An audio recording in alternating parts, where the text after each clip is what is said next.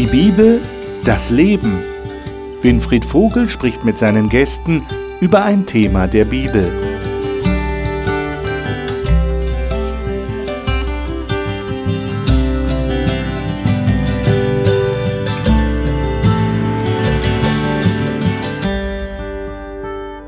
Willkommen zu unserer Talkrunde. Die Bibel ist wirklich ein faszinierendes Buch. Manche sagen ja, es ist für sie ein Buch mit sieben Siegeln, vor allem in bestimmten Teilen, die nicht so leicht zu verstehen sind. Aber die Bibel ist auch deshalb faszinierend, weil sie Blicke hinter die Kulisse dieser Welt, des Geschehens in dieser Welt gestattet.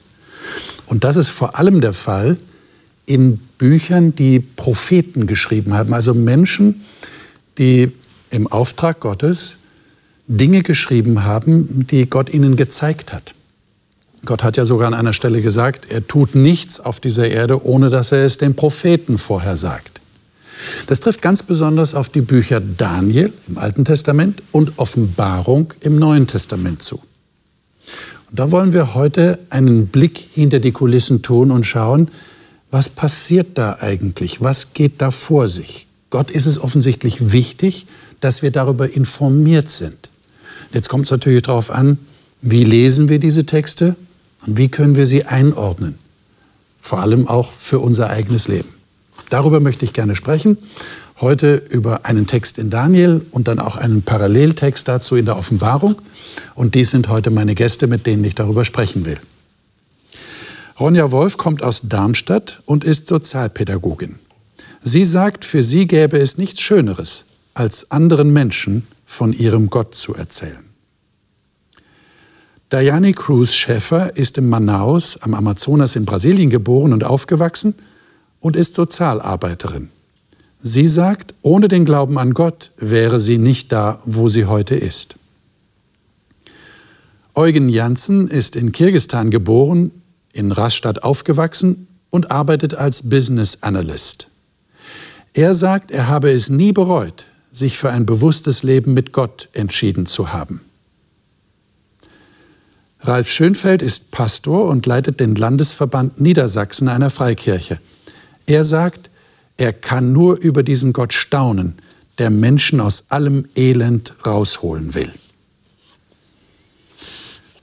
Das ist eigentlich auch das Stichwort. Wir reden über einen Gott in der Bibel, der Menschen retten will, der Menschen aus der Welt, die ja doch zum Teil sehr elendiglich ist, rausholen will. Ich schlage vor, wir schlagen Daniel 7 auf. Das ist das Buch, das ich gerade erwähnt habe, im Alten Testament. Ein prophetisches Buch, das sich ähm, mit Vorhersagen beschäftigt, durch Träume, durch Visionen, die der Daniel hatte, die ja, mit dem Weltende auch zu tun haben und mit dem, was vor diesem Ende passieren wird. Wir sind jetzt, wir können natürlich der Zeit halber nicht das ganze Kapitel lesen. Wir empfehlen unseren Zuschauern, dass sie das ganze Kapitel mal durchlesen. Auch ruhig, wenn man nicht alles sofort versteht, einfach mal lesen und es auf sich wirken lassen. Aber ich würde vorschlagen, dass wir mal die Verse 7 und 8 lesen und dann noch weitere Verse. Ralf, darf ich dich bitten, du hast die Luther-Übersetzung? Ja. Äh, mal die Verse 7 und 8 im Kapitel 7 zu lesen. Danach sah ich in diesem Gesicht in der Nacht, und siehe, ein viertes Tier war furchtbar und schrecklich und sehr stark und hatte große eiserne Zähne, fraß um sich und zermalmte, was übrig blieb, zertrat es mit seinen Füßen. Es war auch ganz anders als die vorigen Tiere und hatte zehn Hörner. Als ich aber auf die Hörner acht gab, siehe, da brach ein anderes, kleines Horn zwischen ihnen hervor, vor dem drei der vorigen Hörner ausgerissen wurden. Und siehe, das Horn hatte Augen wie Menschenaugen und ein Maul, das redete große Dinge. Mhm. Also auf den ersten Blick oder aufs erste Hören wirkt das wie so eine Tierfabel. Ja? Tierfabeln sind ja bekannt. Ja? Einige Dichter haben sich da was ausgedacht. Schon in der Antike gab es Tierfabeln. Und darauf scheint es ein bisschen Bezug zu nehmen. Äh, jetzt natürlich die Frage für den Bibelleser, äh, worum geht es hier eigentlich? Ja, ist das vierte Tier, also sind noch drei Tiere vorher aus dem Meer gestiegen. Lesen wir mal Vers 17. Dajani, darf ich dich bitten, das mal zu lesen? Du hast die Neues Leben Ja. Übersetzung. Wie klingt das da? Vers 17, da kommt eine Erklärung. Die vier riesigen Tiere stehen für vier Könige, die sich auf der Erde erheben werden. Okay, also das ist schon mal eine wichtige Erklärung, ein wichtiges Indiz. Es geht bei den Tieren offensichtlich um Reiche, um Könige, um Mächte. Gut, lesen wir noch mal mehr über diese Macht, die wir gerade hier erwähnt bekommen haben, und zwar die Verse 25 bis 27. Eugen, darf ich dich bitten, dass du liest die Schlachterübersetzung? Ja. Lies doch mal diese Verse 25 bis 27. Und er wird freche Reden gegen den Höchsten führen und die Heiligen des Allerhöchsten aufreiben. Und er wird danach trachten, Zeiten und Gesetz zu ändern. Und sie werden in seine Gewalt gegeben für eine Zeit, zwei Zeiten und eine halbe Zeit. Aber das Gericht wird sich setzen und ihm die Herrschaft wegnehmen, um sie endgültig zu vertilgen und zu vernichten. Aber das Königreich, die Herrschaft und die Macht über die Königreiche unter den ganzen Himmel wird dem Volk der Heiligen des Allerhöchsten gegeben werden. Sein Reich ist ein ewiges Reich und alle Mächte werden ihm dienen und gehorchen. Können wir ganz kurz festhalten, was die hervorstechenden Merkmale dieser Macht sind? Was würdet ihr euch beim Lesen dieses Textes zunächst mal merken wollen? Was registriert ihr? Also es geht gegen den Höchsten, Ja. grundsätzlich von der Einstellung her. Und gibt auch so ein paar Attacken, Anmaßung, Lästerung, äh, so, also äh, Großtun, Konkurrenz aufbauen. Ähm, in diesem Sinne auf, wird es auf jeden Fall agieren und dann werden ein paar Details genannt, äh, woran man das sehen kann. Also es ist auf jeden Fall, das halten wir mal fest, als erstes eine Macht, die gegen Gott arbeitet. Und nicht nur gegen Gott, ne, was haben wir gerade gelesen, auch gegen die Aber gegen seinen Volk. Die, gegen sein die Volk, Gläubigen. ja, die, die, die Heiligen Genau. genannt werden. So wie im Neuen Testament hatten wir schon ein paar Mal in den Sendungen hier. Wer Heilige sind, sind nicht welche mit dem Heiligenschein oben drüber, sondern es sind Menschen wie du und ich, die aber sich zu Jesus bekennen oder die zu Gott gehören wollen. Gut. Ähm, ich will auch noch erwähnen, das ist, glaube ich, ganz interessant für das, was wir jetzt in Offenbarung lesen werden. Vor diesem vierten Tier, das hier beschrieben wird, das dann dieses kleine Horn hat, das aus ihm hervorkommt, über das wir gerade gelesen haben, kommen drei andere Tiere. Und diese Tiere sind Löwe, Bär und Panther, interessanterweise. So, so werden sie geschildert. Und jetzt schlagen wir mal Offenbarung 13 auf und werden überrascht feststellen, dass wir diese Tiere jetzt wiederfinden. Offenbarung 13, also das letzte Buch der Bibel, und dort die ersten vier Verse. Ronja, du hast auch die Schlachterübersetzung? Sei doch so gut, lies mal diese vier Verse. Und ich sah aus dem Meer ein Tier aufsteigen, das sieben Köpfe und zehn Hörner hatte. Und auf seinen Hörnern zehn Kronen und auf seinen Köpfen einen Namen der Lästerung. Und das Tier, das ich sah, glich einem Panther. Und seine Füße waren wie die eines Bären und sein Rache wie ein Löwenrachen. Und der Drache gab ihm seine Kraft und seinen Thron und große Vollmacht. Und ich sah einen seiner Köpfe wie zu Tode verwundet, und seine Todeswunde wurde geheilt. Und die ganze Erde sah verwundert dem Tier nach. Und sie beteten den Drachen an, der dem Tier Vollmacht gegeben hatte, und sie beteten das Tier an und sprachen, wer ist dem Tier gleich, wer vermag mit ihm zu kämpfen? Ich würde sagen, wir lesen gleich mal weiter, äh, denn wir kommen jetzt auch zu den Beschreibungen, zu den Tätigkeiten, die wir gerade im Daniel hatten. Äh, Ralf, sei das so gut, lies mal die Verse 5 bis 8. Einfach weiter. Und es wurde ihm ein Maul gegeben, zu reden große Dinge und Lästerungen, und ihm wurde Macht gegeben, es zu tun 42 Monate lang. Und es tat sein Maul auf zur Lästerung gegen Gott, zu lästern seinen Namen, sein Haus und die im Himmel wohnen. Und ihm wurde Macht gegeben zu kämpfen mit den Heiligen und sie zu überwinden. Und ihm wurde Macht gegeben über alle Stämme und Völker und Sprachen und Nationen. Und alle, die auf Erden wohnen, beten es an. deren Namen nicht von Anfang der Welt geschrieben stehen in dem Lebensbuch des Lammes, das geschlachtet ist. Hm. Jetzt haben wir ja öfter das Wort Lästerung hier gehört. Ja, das, äh, oder Worte reden gegen Gott. Aber das Wort Lästerung kommt ja da sehr stark äh, zum Vorschein. Und ich will nur kurz daran erinnern, in den Evangelien, also in Lukas und in Johannes, werden Erlebnisse geschildert, die Jesus hatte mit den Pharisäern. Und die Pharisäer, also Begegnungen mit den Pharisäern. Die Pharisäer und Schriftgelehrten haben behauptet, Jesus würde Gott lästern und dann wird definiert, was darunter zu verstehen ist. Sie sagen, weil er Sünden vergibt und weil er sich selber zu Gott macht. Wenn wir das jetzt hier anwenden, dann würde das ja bedeuten, diese Macht hier versucht das Gleiche.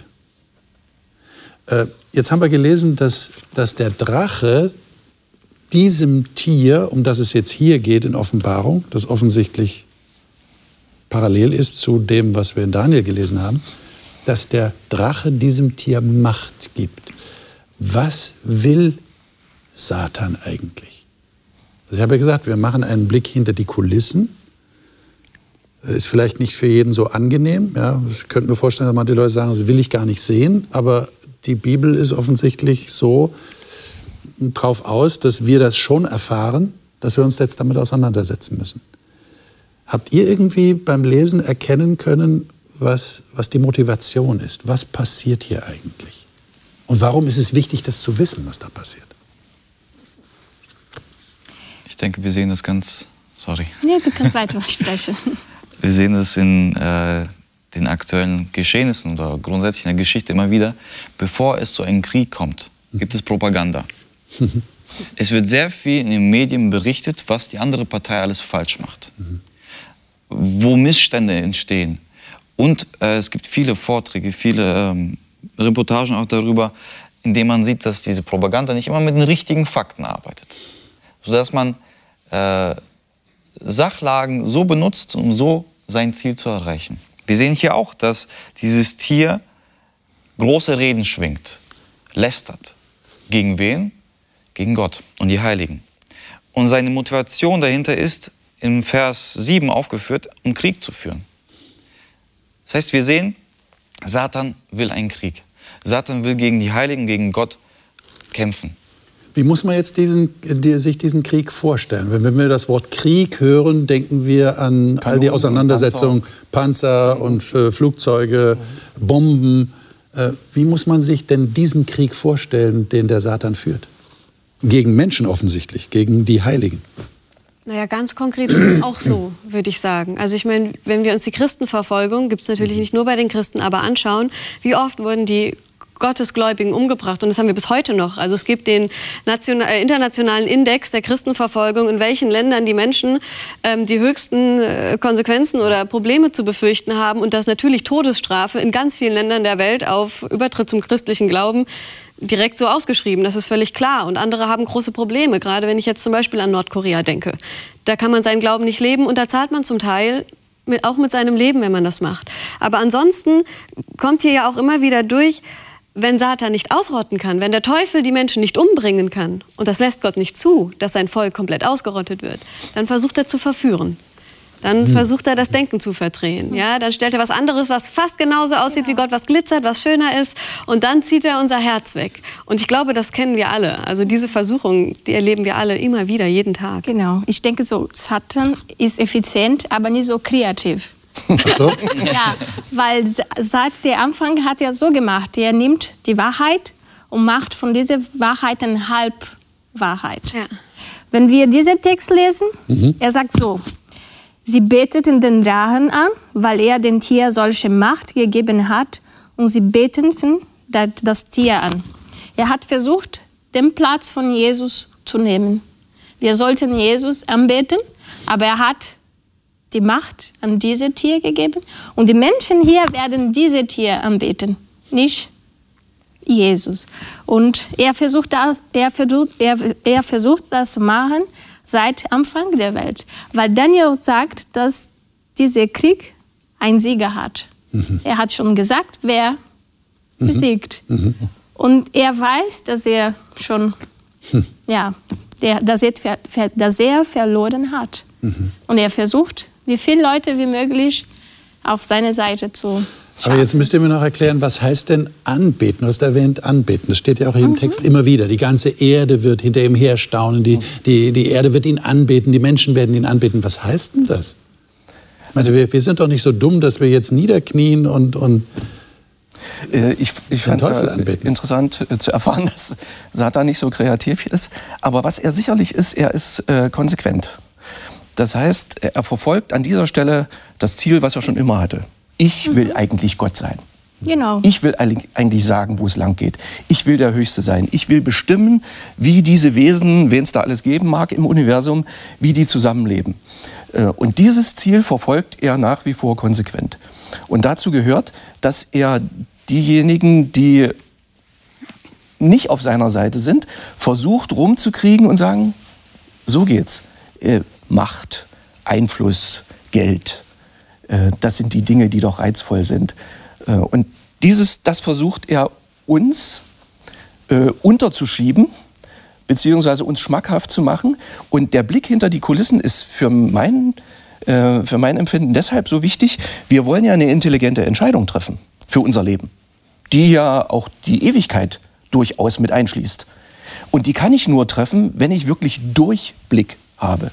Wenn ich eben nicht Fake News aufsitze, äh, sondern wenn ich weiß, was gespielt wird. Und deshalb finde ich solche Bücher wie Daniel und Offenbarung schon wichtig, die mal den Vorhang lupfen, damit ich weiß, äh, auf wessen Seite will ich mich wirklich stellen. Seid ihr denn jetzt schon vorsichtiger geworden, weil ihr jetzt schon mal Daniel Offenbarung mal reingelesen habt? Äh, würdet ihr so, so sagen, also ich fühle mich eigentlich ganz sicher, Verführung, Satan kann machen, was er will, ich weiß ja schon mehr ich bin ja schon auf der sicheren Seite. Würdet ihr das unterschreiben? Oder seid ihr auch noch verführbar? Ich glaube, es wäre der größte Trugschluss, dem man zum Opfer fallen könnte. Wer schon meint, auf der sicheren Seite zu stehen und dem Bösen den Rücken gekehrt hat, der kann auch nicht mehr gegen kämpfen. Aber ich, also ich finde ganz wichtig zu wissen, immer der größte Feind lebt in mir selbst. Und mein größter Feind bin ich. Denn ich habe ein schwaches und kaputtes Herz in mir. Und ich finde es ganz bezeichnend. Ich glaube, das war ähm, Albert Einstein, der gesagt hat, äh, Ah, jetzt muss ich gerade überlegen. Nach dem Motto, keine Maus, der, keine Maus der Welt würde eine Mausefalle konstruieren, aber der Mensch hat die Atombombe erfunden. Und ich füge hinzu und auch noch geworfen. Das heißt, das Schlimmste steckt in unseren Herzen. Und ich weiß genau, wie kaputt mein Herz ist, zu welchen egoistischen Entscheidungen ich fähig bin. Und am Ende bestimme ich, ob ich mich für Gott entscheide oder ob ich mich vor ihm verschließe. Und das ist die größte Gefahr. Und das ist für mich immer zu wissen, das Böse ist nicht in erster Linie da draußen in der Welt, sondern das ist die Frage, mache ich mein Herz vor Gott auf oder mache ich es vor Gott zu, wenn er zu mir spricht. Das ist für mich das Entscheidende eigentlich. Aber ich kann mir vorstellen, dass jetzt manche Leute sagen, ach ihr Christen, ihr malt immer gleich den Teufel an die Wand und ihr habt Angst vor dem Teufel und dass er euch verführt. Äh, das ist doch keine frohe Botschaft, die ihr da verkündigt. Äh, habt ihr denn Angst? Was würdet ihr sagen? Wenn ich mich um der Welt äh, umhergucke, wie viele böse Menschen es gibt, wie viele Kriege, dann muss man schon Angst haben, dass man damit macht. Also der Mensch ist zu viel Bösem für. Ja, da sagt vielleicht einer, dann guck doch nicht hin, dann musst du dich immer damit beschäftigen. Es Sozialarbeiterin. So viel, ja, aber es gibt auch so viele nette und freundliche Menschen und, und äh, auf die kann man sich ja konzentrieren. Muss man denn immer das Negative im Blick haben? Was würdet ihr sagen? Hat man das Negative im Blick, wenn man diese Sachen liest? Schon ähm, irgendwo, oder? Ja, muss, muss man ja. Muss also man auch. Es wird einem doch, ich schalte irgendwelche, ich will jetzt keine Werbung machen für irgendwelche Nachrichtensendungen, aber egal welche ich anschalte und ständig werde ich mit solchen Dingen konfrontiert. Wie Spielchen gehen, wie Strippen gezogen werden, wie einer gegen den anderen, äh, wie Macht versucht wird äh, zu generieren oder zu halten oder wieder zu gewinnen und immer einer gegen den anderen. Das ist doch nun mal so auf dieser Welt. Natürlich freue ich mich auch äh, über jeden, der mir freundlich entgegenkommt und sei es auch nur ein Verkäufer oder eine Verkäuferin, die mir mit einem Lächeln, äh, netten Lächeln was verkauft. Ja, sowas nehme ich auch wahr. Äh, und gerade weil ich sowas positiv wahrnehme, wünsche ich mir ja, dass dieses freundliche, positive, was ich auch von Jesus kenne, ja, wenn man so wie er auf dieser Welt gelebt hat, dass das zum Schluss sich durchsetzt und ich dabei bin in dieser Welt, wo es wirklich so zugeht, wie ich mir das erträume und wünsche, wo man endlich dann mal Luft holen kann und entspannen kann und sagen, dieses ganze Geschacher und Geschiebe und Geschieße und Gemorde und Intrigen und ich hasse es einfach, wenn das mal vorbei ist. Und da denke ich gern äh, über das positive Ende nach äh, und habe Hoffnung drauf. Ich würde gerne anfügen, die Frage, ob wir alles schwarz sehen wollen als Christen oder ist ja sehr provokant. Na, wollen vielleicht nicht, aber. Oder warum wir alles so schwarz sehen. In der vielleicht. Bibel, wir sehen ja, wir haben gelesen, es sieht ja nicht so fröhlich aus, die Verse, die wir gerade gelesen haben. Weder in Daniel im Alten Testament noch in Offenbarung im Neuen Testament. Irgendwie scheint es sehr düster. Aber wozu ist es gegeben? Es ist eine, ein, ein Überblick über die Geschichte. Man kann sehen, was, passi was passiert. Prophezeiung ist immer eine Offenbarung, ein, ein, eine, eine Deutung, was passiert und mit welchem Zweck wird es uns gedeutet. Das Böse ist auf der Welt, es ist da. Und die Augen davor zu verschließen, macht es nicht besser. Aber zu zeigen, was wird passieren, im Hinblick auf was wird zuletzt passieren. Du hast gesagt, dass die Hoffnung zuletzt das Ende. In, in Daniel und auch in Offenbarung ist der Schluss immer ein schöner und ein strahlender Schluss. Denn es wird ein Ende gesetzt im Bösen. Der Teufel, ja, man muss sich nicht immer mit ihm beschäftigen, natürlich nicht.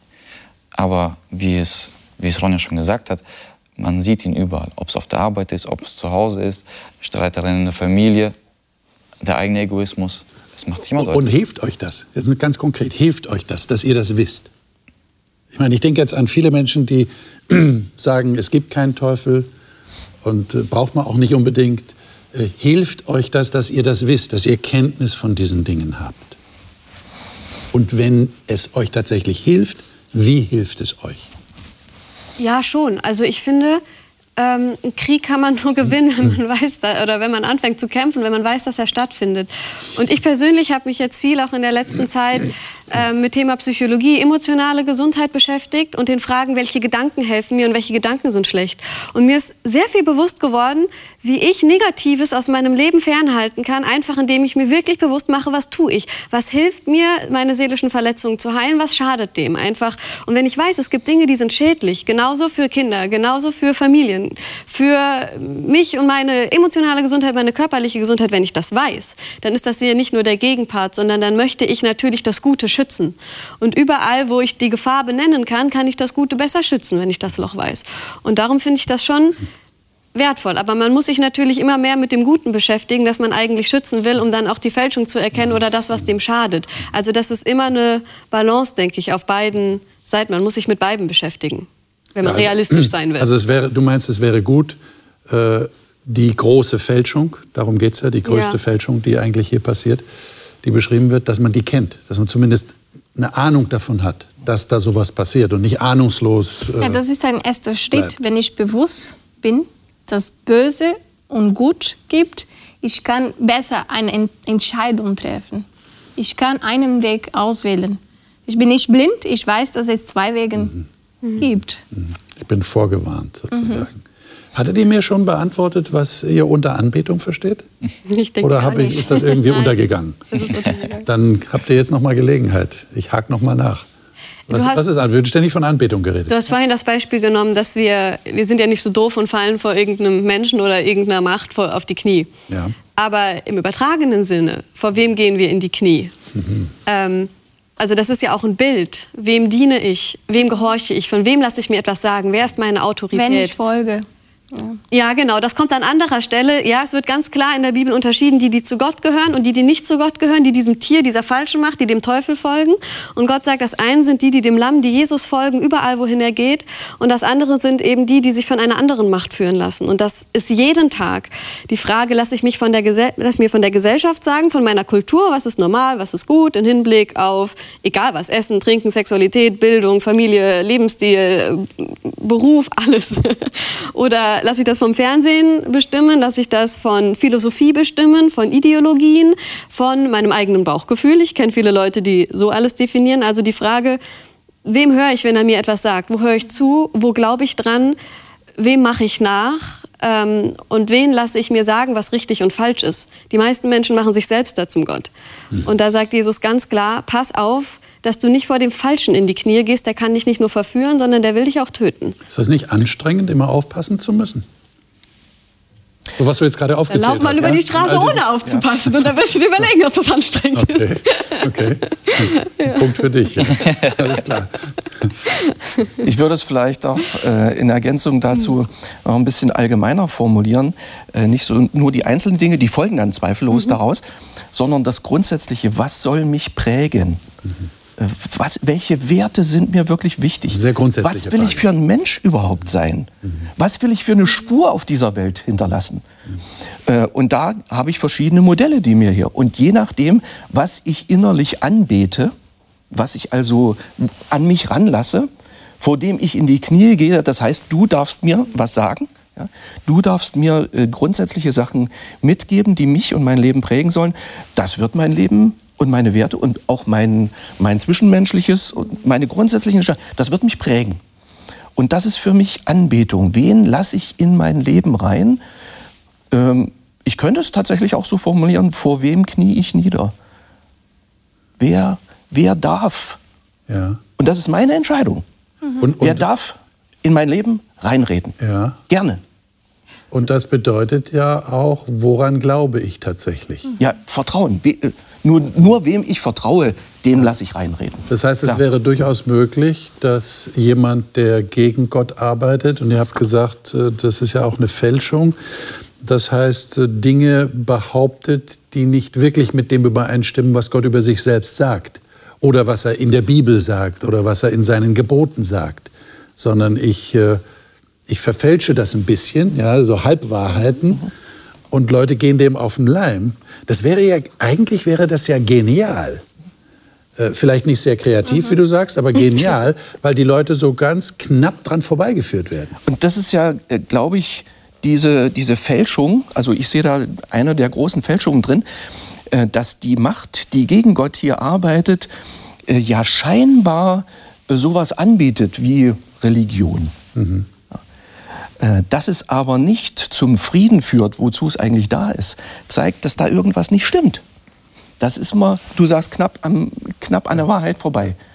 Äh, und dann haben wir plötzlich die Situation, dass Religion nicht zum Frieden unter Leuten führt und unter den Nationen und auch zum persönlichen Frieden, sondern dass es gefährlich ist, dass es Stress ist, dass es dass Sachen äh, Leuten eingeredet wird. Es hilft, wenn man Terror verbreitet äh, oder wie ich neulich, es ist unglaublich, als ich das äh, neulich mal wieder gelesen oder gehört habe, äh, 25.000 Leute pro Tag geopfert bei den Azteken. Religion, ja, äh, wo man meint hier, ja, das ist was Gutes, aber es ist äh, natürlich extrem jetzt, ja, äh, aber es ist sowas von lebensfeindlich eigentlich. Scheinbar ist es das Richtige, ja. aber es ist eine Fälschung. Ja. Das ist schon krass.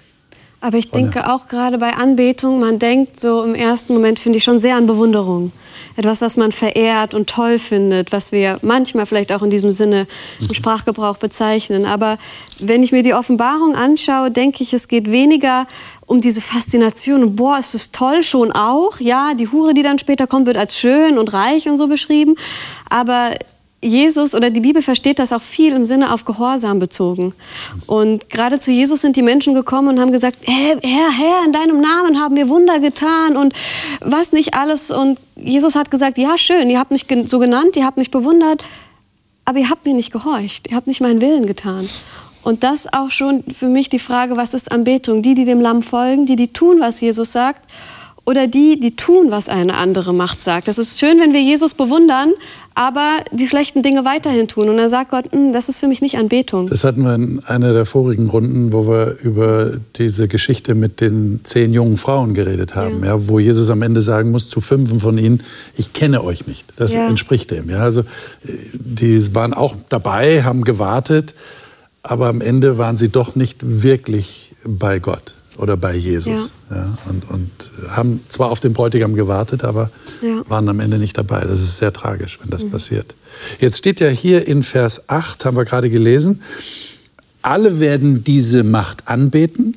Ja, ihr habt gerade über Anbetung geredet, aber dann steht, die, die ihn nicht anbeten, warum die ihn nicht anbeten, dessen Name geschrieben ist im Buch des Lebens des geschlachteten Lammes von Grundlegung der Welt an. Was heißt denn das? Äh, könnt ihr das irgendwie äh, noch verständlicher erklären, was damit gemeint ist? Name im Buch des Lebens des geschlachteten Lammes. Ich erinnere daran, wir hatten in einer Sendung äh, vor einigen Wochen äh, Offenbarung 5, wo das geschlachtete Lamm, das eigentlich das Schwächste ist, was man sich vorstellen kann, das Stärkste überhaupt ist. Und hier kommt es wieder, das geschlachtete Lamm. Und das hat ein Buch des Lebens. Ähm, wie, wie weiß ich denn, dass ich, dass ich da verzeichnet bin in dem Buch? Also das Lamm ist Jesus. Ja. Und er ist geschlachtet worden. Ja.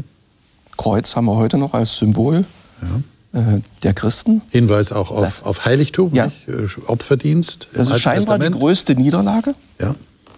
Äh, und dann ist er auferstanden und es erweist sich als größter Sieg. Ja. Und dann gibt es äh, eine Möglichkeit zu sagen, das ist die Art zu leben, die ich eher, die ich will.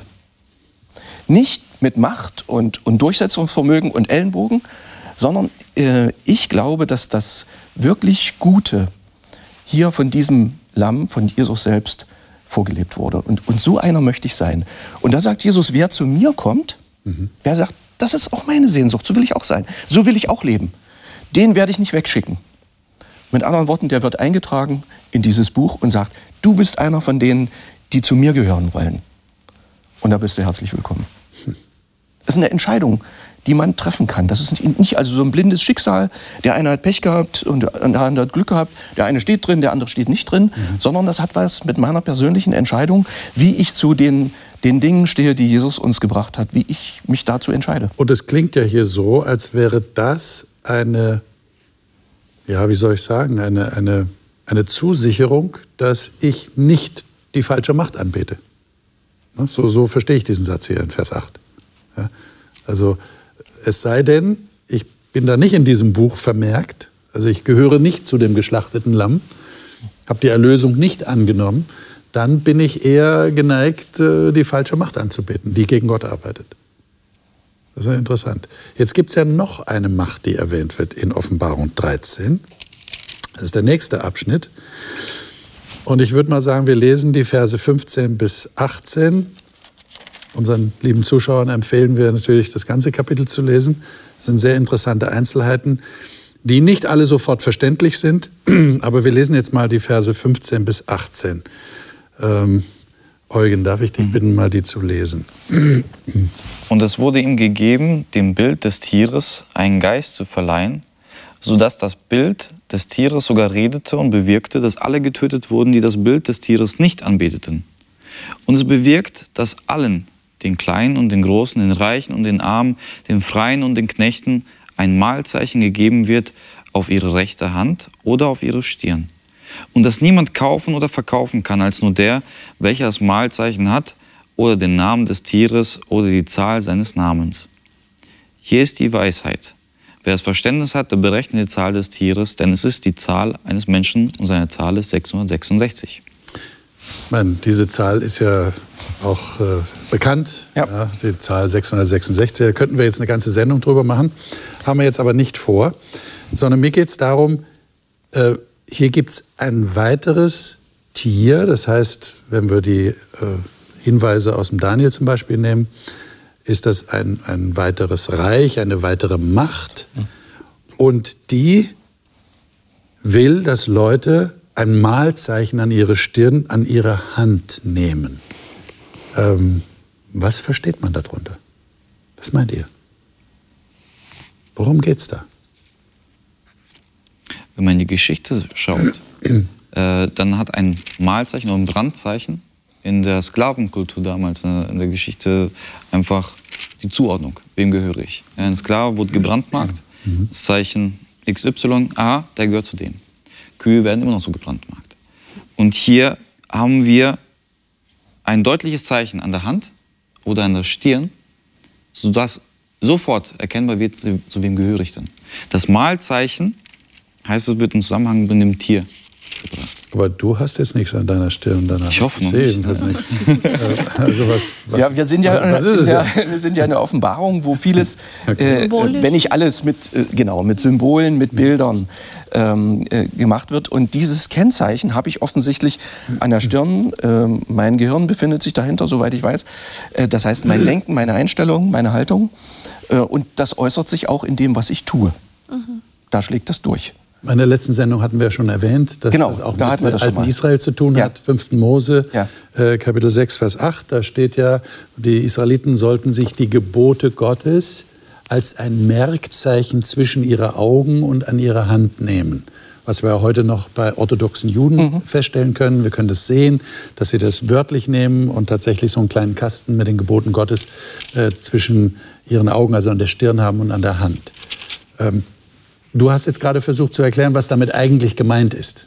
Wenn man das jetzt nicht wörtlich nimmt, sondern den tieferen Sinn dahinter erkennt. Das hat mit dem Denken und mit dem Handeln zu tun. ging ja mit mir, mit, wenn ich es mal simpel übertrage, mit meinen äh, Jungs damals, als sie noch zu Hause waren und erzogen werden sollten, im positiven Sinne, ging es mir ja genauso, dass ich das nicht äh, formal jetzt wollte, Ja. dass sie die ähm, Haltung und, und die Werte, die wir so zu Hause leben, sich irgendwo hinkleben, äh, sondern dass sie dies verinnerlichen und entsprechend handeln. Dass sie solche Menschen werden, die, die davon geprägt sind. Und das ist, denke ich, das auch, äh, was Gott will. Und je nachdem, von wem ich geprägt bin, gibt es auch die, die Fälschung wieder dazu, die Macht, die das Ganze faked. Äh, Die möchte es natürlich auch, dass unser Denken und Handeln von was ganz anderem geprägt wird. Ronja. Ich finde den Vers 16, also ich finde, er gibt ein bisschen Ausschluss, äh, nicht in Kapitel 16, Vers 2, gibt ein bisschen Aufschluss darüber. Kapitel 16? Genau, Vers 2, einfach nur, weil da steht, die das Mahlzeichen des Tieres hatten und sein Bild anbeteten. Also das gehört wieder zusammen, die Anbetung und das Mahlzeichen. Ja. Was ich aber spannend finde, ist, es heißt immer oder. Auf Stirn oder auf der Hand. Es gibt Menschen, die sind von der Ideologie überzeugt, die verstehen, was dahinter steht, die vertreten dieses negative Denken, in welcher Art auch immer, gottloses, nicht biblisches Denken. Und hier gibt es aber auch Menschen, die stehen da scheinbar gar nicht dahinter, aber sie tun, was das Tier sagt. Sie machen einfach mit, sie laufen mit. Also die haben das Denken nicht, aber sie gehen einfach mit der Masse und tun die gleichen Dinge. Ich finde das interessant, weil es gibt, es wird ja auch von einem anderen Zeichen für die Gläubigen gesprochen und da ist das nur die Stirn. Und da geht es wirklich um das Denken, da geht es wirklich um das Herz der Menschen. Aber hier reicht es scheinbar auch aus, um zu der falschen Macht zu gehören, wenn wir gar nicht die Überzeugung haben wie alle anderen, aber wir gehen mit. Das finde ich, ich finde es bemerkenswert. Ich meine, kann ich jetzt tatsächlich, du sagst gerade, zu einer falschen Macht gehören, kann ich zu einer falschen Macht gehören, ohne dass ich das merke? Oder würdet ihr sagen, naja, dieses, ich habe gerade gesagt, du hast nichts an deiner Stirn, deiner Hand. Äh, ich meine, wenn du in den Spiegel schaust, ja, siehst du da irgendwas? Nee, sagen wir, da- da, darum kann es ja nicht gehen. Ja, Obwohl es ja Leute gibt, ne, so Verschwörungstheoretiker, die sagen, irgendwann äh, haben die Leute so, so einen Barcode auf der Stirn und so eingebrannt und, und all solche Geschichten. Ähm, oder an, an einem Handgelenk oder wo auch immer. Ähm, es hat ja einen tieferen Sinn. Nur die Frage ist, weiß ich das dann? Erkenne ich das? Erkennen das andere? Also es können einem Dinge passieren, die man eigentlich nicht wollte. Ja, so ein paar Beispiele in der Bibel. Äh, Paulus. Okay. Oh. Eigentlich von, vom Grunde her war er einer, der für Gott alles Mögliche getan hätte und dann auch hat. Äh, und später formuliert er es mal so äh, einer Gruppe von Leuten gegenüber, die ähnlich ticken, eifern, also sich einsetzen, voll dahinter sein, aber mit Unverstand. Also irgendwo eigentlich was wollen und trotzdem bin ich wieder bei dem, was du vorhin sagtest, haarscharf daneben, äh, ungewollt daneben liegen. Das kann offensichtlich passieren. Dass ich mich in was äh, rein denke, steigere, äh, äh, für was engagiere, wo ich eigentlich dachte, Ja. es ist gut. Ja. Und wenn ich äh, dahinter schaue oder mir das offenbart wird, dann merke ich. Aber das wäre tragisch, nicht? Wenn das wäre tragisch. Wenn ich, wenn ja. ich ganz Genau. in aller Aufrichtigkeit der Meinung bin, ich bin, ich, ich liege richtig. Das glauben alle Leute, die von Das denen wir sagen würden, dass sie falsch liegen. Jeder Mensch ist in der Regel sehr überzeugt davon, aber es können nicht Okay. alle richtig also es kann sein. tatsächlich sein, dass man das gar nicht wirklich merkt. Äh, Das äh, Stichwort aufrichtig hast du gerade gesagt. Das äh, lässt mich natürlich noch an ein äh, Wort aus der Bibel denken, wo eine Verheißung, ein Versprechen, Ja. wo Gott sagt, dem Aufrichtigen lässt es Gott gelingen. Ja. vielleicht eine, eine wichtige Voraussetzung, dass ich wirklich ehrlich danach ringe und suche und nicht irgendwie Mitläufer bin oder schon festgelegt oder durch irgendwas. Oder Gedankenlosigkeit ist ja oft auch Ja, ja, eben. oftmals, was mich Eben. prägt. Eben. Aber ich denke, das ist das Wichtigste, dass wir uns immer wieder selbst hinterfragen und dass wir immer wieder bereit sind, wirklich auch die grundlegendsten Dinge in unserem Leben, von denen wir vielleicht von klein auf so überzeugt waren. Und ich denke jetzt wirklich als erstes an die Terroristen, ja, die von klein auf in die Koranschulen geschickt werden mit der falschen Ideologie und von denen die ganze Welt entsetzt ist. Und wie sehr brennen diese Leute? Und was könnten die Gutes tun, wenn sie es für was anderes einsetzen? Aber ich kann auch davon sein. Wovon wurde ich geprägt? Und immer wieder zu hinterfragen, ob das, wovon ich so fest überzeugt bin, und ich muss schon merken, auch bei mir, je fester ich von einer Sache überzeugt bin, je länger ich sie verteidigt habe, desto schwerer fällt es mir, überhaupt den Gedanken anzunehmen, ich könnte da ganz falsch liegen und mir die Blöße zu geben und auch vor anderen einzugestehen. Oh ja, man. Aber diese Ehrlichkeit, immer wieder zu Gott zu kommen, ihm alles hinzulegen und zu sagen, sag mir und führ mich und zeig mir. Klingt total müssen- anstrengend, oder? Ja. Sich immer wieder hinterfragen.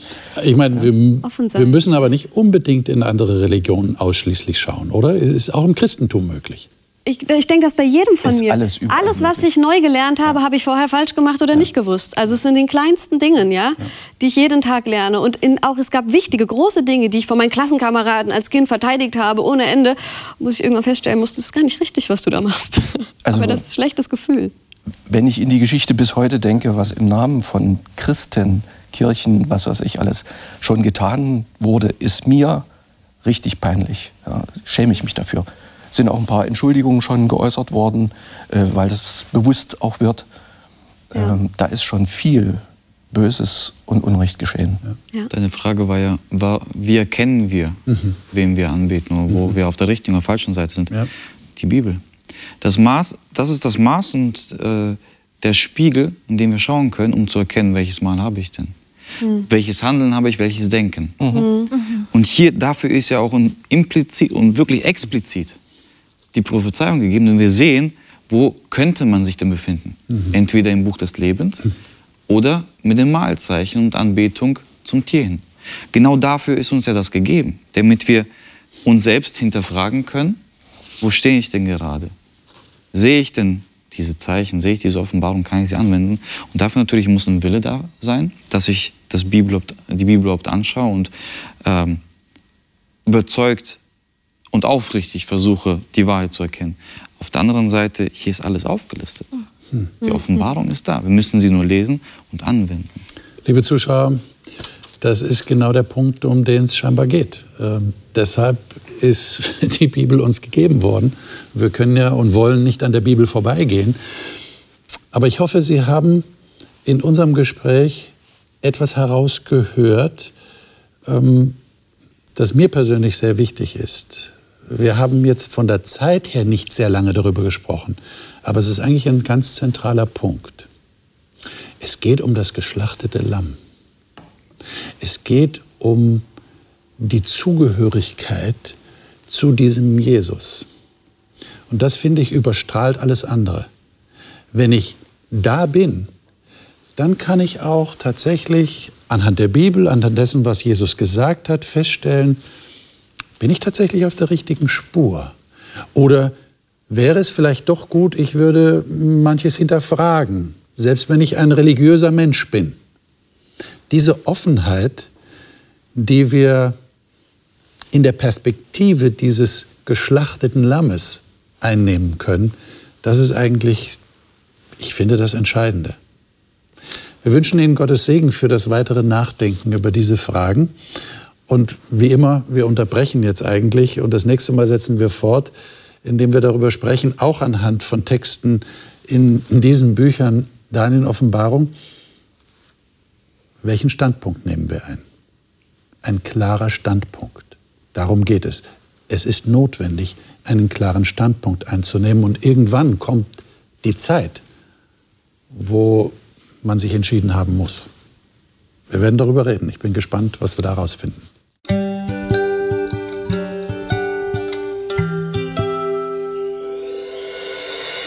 Sie hörten auf Hope Channel Radio die Bibel, das Leben mit Winfried Vogel und seiner Gesprächsrunde.